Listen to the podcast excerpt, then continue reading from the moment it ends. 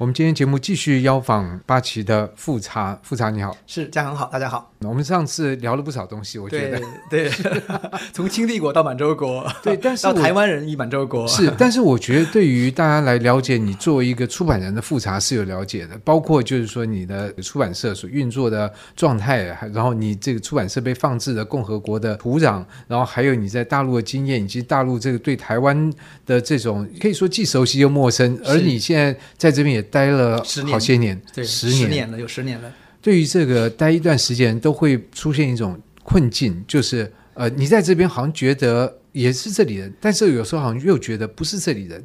然后你回老家那边，你好像觉得你回去，但是有时候又觉得好像你已经不是那里的人。对，你这个提问非常好，有点切中我内心的感觉。真的，真的，真的，我觉得这是我们就是说，就是人类有很多种，有种人是一直是跟他的乡土共同体保持非常密切的关系。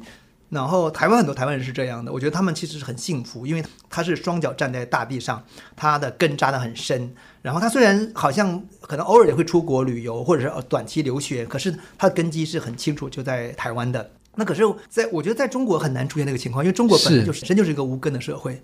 中国的汉文明跟汉社会，它本身就是让你没有根，它把你的家乡，不管你是河南呐、啊，还是湖南呐、啊，还是哪里，它其实你都是调来调去的，它是在一个大一统的下面之后来回换来换去，互相洗，它不喜欢你出现根，出现乡土共同体的状态。对，你刚刚讲这个，我觉得就是在传统这个科举，你你当官的，你考哪里被派到哪里，那就东派西派，而且他是你决定，而且他只派四年一个任期，还是几年一个任期，他必须调职，他不能够扎根于当地。啊，这也是中国文化，就是在往下层走的时候，就是儒家官僚文化往下层走的时候，它的一个困境。一方面，他试图往下走，因为只有这样才能控制嘛；一方面，他因为官员的这样一个管理体制，他又真的无法扎根。所以你会看到历史当中出现很多次，就是说，当中原的那个政权瓦解掉之后了，派出的官员不得不跟地方合作，变成地方的割据势力（加引号）。加割据势力就是他实际上就是对中央而言是割据势力，可到地方而言，它就是一个地方的一个权力就形成了嘛，他要去。呃，负责，因为中央权力不在那个真空，不然那很乱呐、对不对？所以像当年的什么世袭在广东啊，什么南越国啦，就是一大堆这样政权，包括像东北的张作霖。都是如此。富察，你刚刚提的经验，的确对于很多台湾的，这也是我觉得台湾的特点，包括它影响它的人际网络、它的产业都非常深。我们很多人其实他可能会发生说，他从小比如说在木栅长大，嗯嗯，然后高中结果就念了集美女中，我认识就这样的，大学就念了正大，然后之后还是住在木栅，对，所以他的这一辈子居住的这个大概就是方圆。两三公里 之内就是打发，这个在世界主义、在儒家主义、天下主义的视角看是觉得是非常 low 的。这你就一辈子乡土打滚，你在泥巴里打滚，你根本出不来了，你没有世界性。可是这是错的。你知道木栅在河旁边有一个长老教会吗？他那个长老教会的系统里面是有三代人茶农他们经营的长老教会，然后他们真的就是扎根于木栅社区来进行服务。我会觉得那个东西其实是最健康、最本能的。可是这就你的经验，像我想你很多的同学，你在不同的阶段，可能你碰到同学是远从可能四川、云南，然后就是大江南北，大家共聚一堂。对，这是帝国的经验。这种帝国不见得是好事，因为帝这个帝国这些人就是变成变成漂浮的这个浮萍，就是我们没有根嘛。然后最后我们是谁都不知道了。比如说像我们，我周边太多人只能生活在上海跟北京，在所谓的一线大城市生活。然后为了为了那个房子，为了那个工作，然后然后你当你变成上海人之后，你的下一代又跑跑跑跑哪去了？就是实际上中国人一直扮演这个命运，但但这是帝国喜欢你这样做的，因为这样做对于帝国的统治最好嘛。可是对你当年来讲，你不会觉得这样也不错吗？这样才会你知道心胸开阔，你的这个视野才会大开。哎。不影响，难道我不可以出去？难道我不可以回去建设我的乡土吗？我可以出去，我可以去上海、北京，然后回去建设我的乡土。我不要变成流官，然后我让乡土变得更文明、更进步、更现代，然后更能够自我管理自己，那不可以吗？可是你当年离开了你的这个东北的家乡的时候，你是想要一心离开到这个大城市里面去，想办法能留下来，还是你抱着一个想要回去的？我们的教育里面都不让你回去，也不希望你回去。然后他他是那个我们的教里面是那个整个那个系统把你吸纳走了，比如说官僚体制就是把你吸纳到里边去，然后呢，你按照帝国的意志去行使，你去广东，你去哪里哪里，然后你来回来的去，你是不可以跟乡土发生关系的，这是我们的。但是古代社会因为退休以后要回家了，所以对乡土还是有贡献。可是现代社会就更加经济上面的贡献，对 经济也包括一些政治上跟社会上的贡献。但是现在我觉得就更加是被大城市吸纳走了，所以现在你会看到中国就变成可能三个大城市，然后。乡村已经一片空白，一片凋零，是非常可怕的一个结构。我觉得这是不好的啦。那台湾不会出现这个情况，台湾就是说，台湾也有这个情况，比如台北市吸纳很多地方性的的人，但是现在可能也出现一些什么反青年返乡之类的，就是我它这个平衡很重要。我觉得任何一个好的政治都是基于乡土自下而上的发展，然后最后往上走，然后形成一个共同的需求。才对，而不是从上面建构一个东西，然后压榨汲取下面的资源，要现在变变空了，这都是错的了。所以在这个社会的等于说制度或架构上面，你是比较认同。你刚说的，像比如以台湾为例，但我想很多地方也是如此。但因为你生活在这个地方，所以对你对那样的方式，你会觉得跟你的价值上面是比较相关的。对呀，我觉得台湾的实践是所谓讲中文的世界当中是实践比较好的一个。当然，它有它的问题了。可是我们那边是不可能的啦，你回不去的。你回去了也是一片贫瘠。像今天的东北，大量的人往外走，因为你在当下没有产业，因为你的产业完全是被计划经济所控制住了嘛，它不是基于市场。因此来说，你如果不是进入那个体系，那个官僚体系，没有人不认识谁，你在当地的生活是很困难的。你只有成为那个体系的一员，你才能享受那些福利待遇。然后，但是你也同样一起去继续去，我觉得是去掏空那个基层的东西。我觉得那个是中国的政治的需求。是。那你在台湾，你透过出版，嗯、这个跟你这样的想法有什么关联吗？就是你想要透过出版，所以像出版，我就很希望是说，比如说就八旗，八旗就是一个非常扎根于台湾在地的出版社，它跟中国没有关系。这个真是一定是要这样的，然后出八旗下面的各个旗主也是扎根于他自己的一个经营，然后大家一层层从往下扎根，然后往下只有根扎得越深的话，你这个才最最最结实嘛。然后我扎根的方式各有不同，那你扎根的领域会是因为啊对，如果可能就从读者来讲说，哎，这个八旗是一个很台湾的呃为本位，我想大家。不会把这样的想法跟八旗连在一起，会不会？这个就错了，你知道吗？就是我对，为什么？因为大家觉得这是我觉得台湾理解自身最大的问题啊、哦，就是包括我的出版也是希望改变这个认知。台湾的理解自身就是说我做台湾就是做台湾的历史，台湾的本土才是台湾。其实不是，你知道我当年在做那个讲坛式的世界史是二十一本，应该是全台湾二十年以来或是多久以来第一次整个全套的一套世界史的出版计划，我用了差不多前后有四五年时间把它完成。当这套书最大的使命。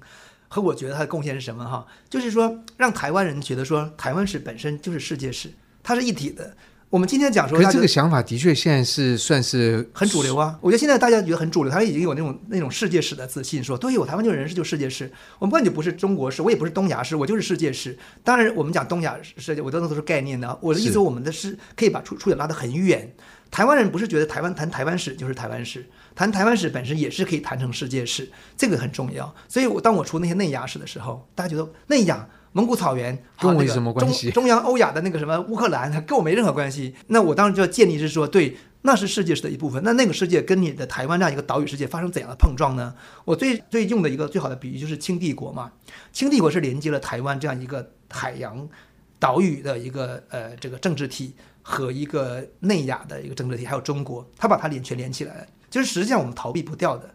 那日本跟台湾也有关系，那请问日本的国家里面跟东北亚有多少联系？其实也有很多联系。日本在明治之前，他们一直希望在勘察加半岛建立首都耶。勘察加对，没搞错，那么没搞错。他们认为说巴黎跟伦敦都是在那个纬度啊，所以我们日本人想 想进入世界，我们应该这样去这样才才行啊！真的，日本人真的这样想，日本人非常厉害。我一直说，同时代的日本人的思想远远比同时代的中国人或者讲汉语的思想要深一百倍，世界性要多一百倍。不管是历史还是文学还是哲学还是艺术还是各方面的，这点我们学中文的人是其实应该感有感到很很惭愧跟汗颜。是，这也是为什么像这一两年，像那个呃国北师他办了一两个画展，包括甘露水这个画展。对，事实上你去看里面，包括像陈澄波出生在一八九五年，是那那一辈还有他之后的一些画家，如果没有什么意外的话，没有甲午战争，他们应该还是在清帝国的统治底下。对，可是他们在日本帝国的统治下变成那样一个画家。是，那如果是清清帝国，他们变成什么样子呢？对呀，无无可想象。没错，就他们当时是非常世界性的，对不对？是非常世界性，所以当时台湾其实有这样一个能量了。可是这能量其实后来就被当然就被中断了嘛。这个情况就好像以前我常常讲说，新疆当年也有这个能量，知道吗？新疆的这个叫他们叫做扎吉德，就是现代化，就是伊斯兰的现代化，其实比比北京的新文化运动还早。他们因为他们跟你指北京现代化是以是以改革开放一九七八年不是不是不是不是北一九一五年所谓的新文化运动跟所谓的这个、哦、那更早之前要更早。为什么呢？因为他们跟世界更近嘛。因为宗教的关系吗？因为宗教跟文明，因为本身西方文明就是从这个欧洲起来，然后往外扩散，扩散到俄罗斯，一定比清帝国更早嘛。所以土耳其跟俄罗斯本身就有非常多的穆斯林跟这个突厥族的这个这个文化体系，所以大突厥主义很早就到了到了新疆啊。大突厥主义跟伊斯兰主义这两一合起来，就是新疆的现代化嘛。那它的文明的观念其实比北京要还要早。可是当然中断了嘛，好，因为民国因为辛亥革命中断了嘛。然后我们现在理解的新疆都是一个，就是你们维吾尔人落后啊，然后你们这个你们都是一天就只会只会种地做小买卖呀。可是人家的文明被中断了。应该这么说，是中断的结果。你讲这个，我觉得非常有趣。就是说，当然这个历史无法假设，可是我觉得还是有时候引着我们要做一个假设。就你讲的，其实是因为以中国的这个，比如以清朝的这个现代化来讲，它来自于这样来讲，它有两股力量。第一个从海上这边过来嘛，对。那内陆的这个也是一个主要的脉络。当然了，当然。可是我们似乎并不太会去被接触或者告知说。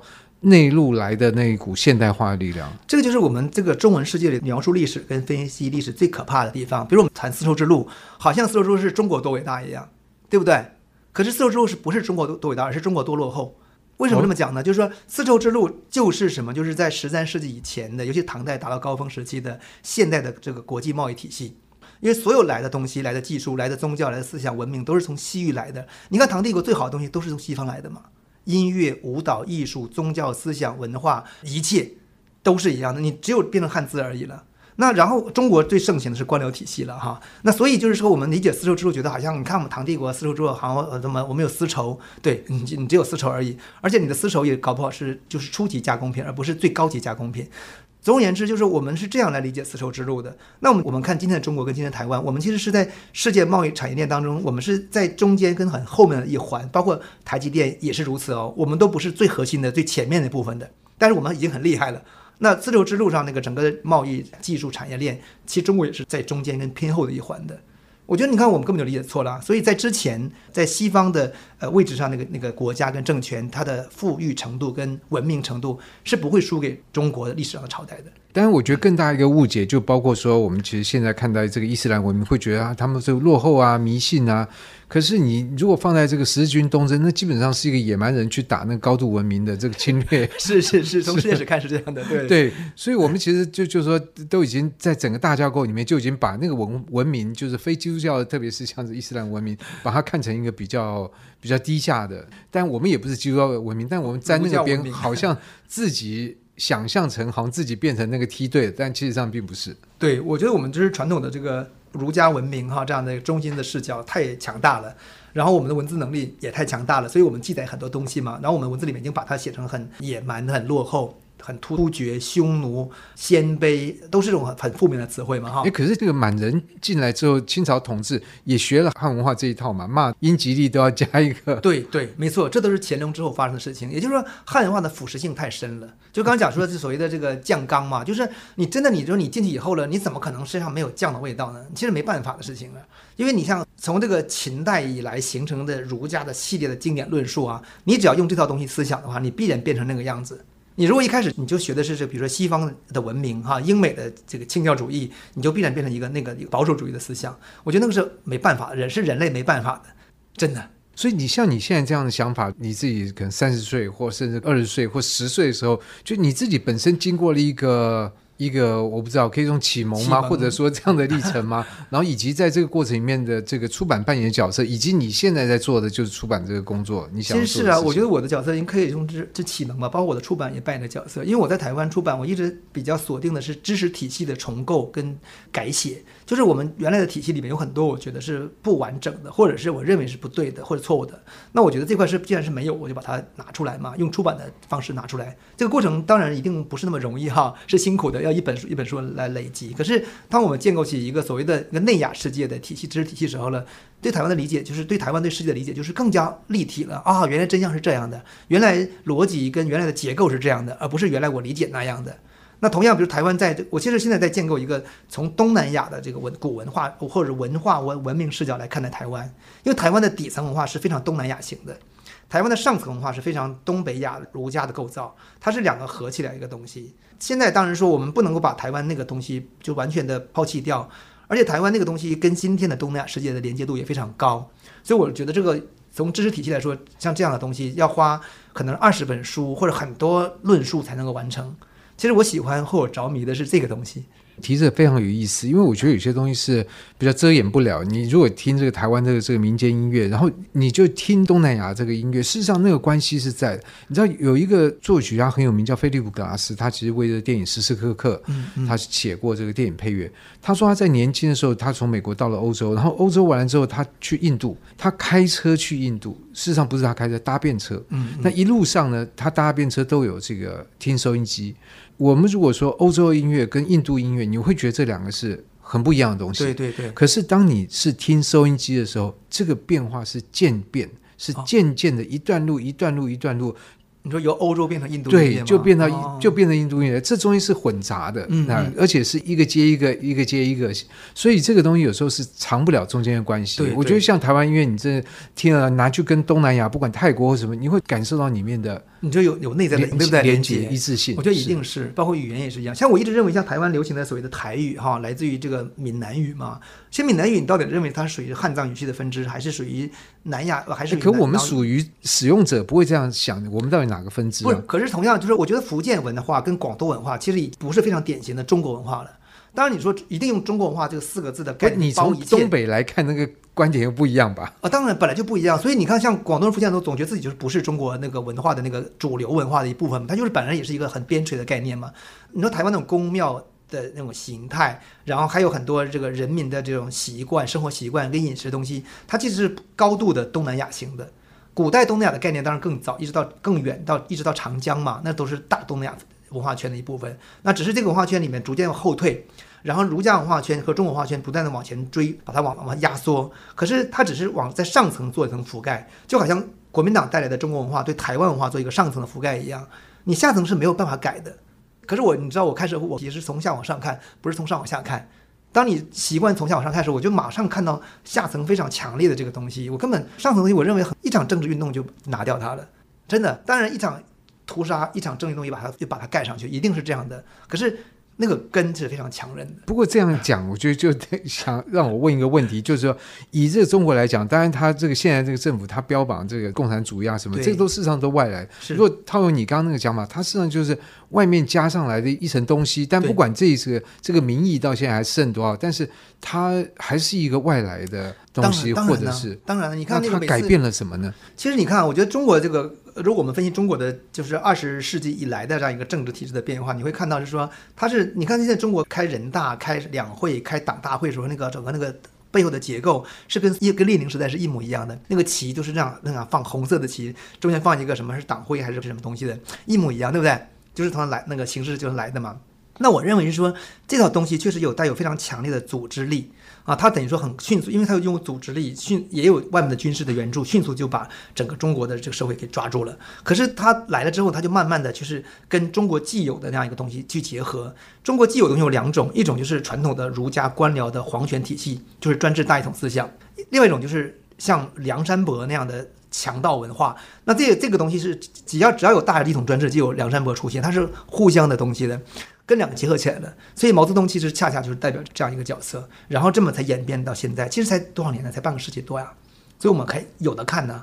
就是如果过了未来的两百年再看这段历史的时候，我们可以看得更清楚。可是我们身在其中，我们我们也活不了两百年，我们活不了，对对对，我们只是。可是我从历史来看，其实应该是这样来看待才对了，就是这只是很短暂的一个东西，它还在变。他从一九二零年代所谓共产党进入中国。然后到他夺取政权成功，一九四九年建政，到他发动战地运动，到他一九七九年改革这几个阶段，他其实一直在跟传统中国东西做做结合。某种意义上，他跟清帝国一样，他也被腐蚀掉了。可是像你这样的想法，我在你周围碰到很多人，他的整个思路跟的想法会跟你是不一样的。然后你自己在很多方面，你也会意识到自己还是一个有一个外来者的一个这种这个这个角色。那你觉得这是一个资产还是负债呢？你会觉得说是。就是像作为外来人，就是一定有他独特的眼眼界跟角度来看问题嘛，对不对？就是所以我说可能会觉得说，我会看到可能你们习以为常的东西，可是反过来外来人就是无法扎根，无法进入，他与生俱来的注定的那种漂泊的感觉，在我心中其实是蛮强大的。我有时候一直一直想回到长白山里去，可是我知道我回不去了。也就是我回去的长白山也不是我理想的长白山。可是人生就是这样，就是每个人都有每个人的角色啦。我就是只能扮演我的角色就好了。我是这样想问题的，把每本书一本本做出来就 OK 了。所以这样听起来，出版是你的安心安身之所，可以这样讲，因为我也没有别的安身之所了。好，今天的节目非常高兴能够再跟富察聊。我希望我们之后还有更多机会能够来介绍八旗的书，然后介绍一些更有趣的话题。谢谢，谢谢。以上节目由数位传声制作。